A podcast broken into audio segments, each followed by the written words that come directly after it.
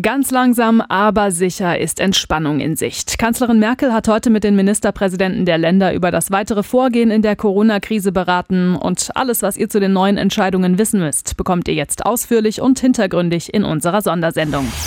Radio Regenbogen, Corona aktuell. Ich bin Mareike Makosch. Hallo. Die Zügel werden lockerer in der Corona-Pandemie. Demnächst sollen zum Beispiel die Spielplätze wieder geöffnet werden.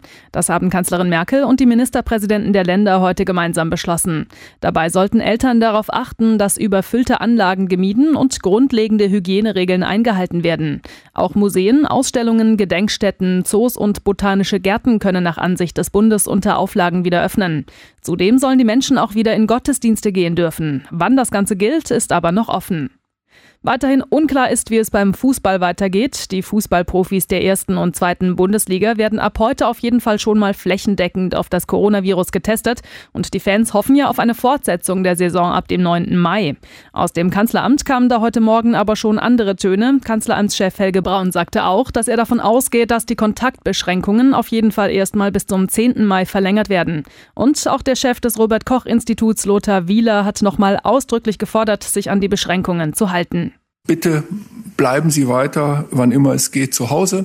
Halten Sie die Kontaktbeschränkungen ein. Ein wichtiger Punkt, dem Virus keine Chance zu geben, äh, übertragen zu werden. Halten Sie weiter Abstand. Waschen Sie sich regelmäßig und gut die Hände. Halten Sie sich an die Husten- und Niesregeln. Und ähm, wenn Sie in öffentlichen Verkehrsmitteln unterwegs sind oder äh, zum Beispiel in einem Geschäft, wo Sie nicht garantieren können, dass Sie diese Abstände einhalten können, bitte tragen Sie zusätzlich zu den Maßnahmen eine Mund-Nasen-Bedeckung und zwar ähm, um andere zu schützen. Das ist wichtig.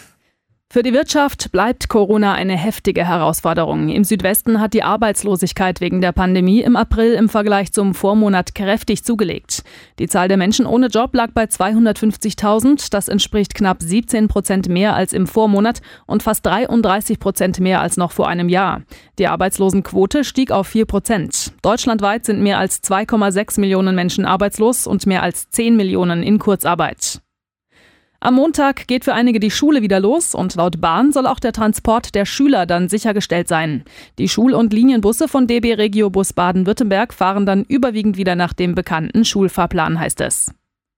Auch in diesem Jahr darf auf der Heidelberger Tinkstätte nicht gefeiert werden. Die Stadt Heidelberg hat darauf hingewiesen, dass die Tinkstätte in der Walpurgisnacht gesperrt bleibt. Das gilt seit heute 14 Uhr bis morgen früh um 6.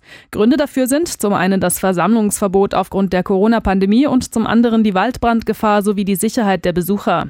Die Polizei und Mitarbeiter der Stadt und weitere Sicherheitskräfte werden in der Walpurgisnacht vor Ort sein. Die gesamte Tinkstätte wird in diesem Zeitraum ausgeleuchtet und eingezäunt. Aber Regenbogen 2 macht's möglich, Trotz Ausgangsbeschränkungen lassen wir es krachen. Morgen Abend im Pop-Up-Autokino in Heilbronn auf der Theresienwiese beim Regenbogen 2 Rockschuppen live mit Delta Rock. Alle Infos zur Pandemie umfassend und ausführlich gibt's in der Sendung Corona aktuell immer um 5 vor 8 und nachmittags um 5 vor 5 hier bei Regenbogen 2. Radio Regenbogen, Corona aktuell.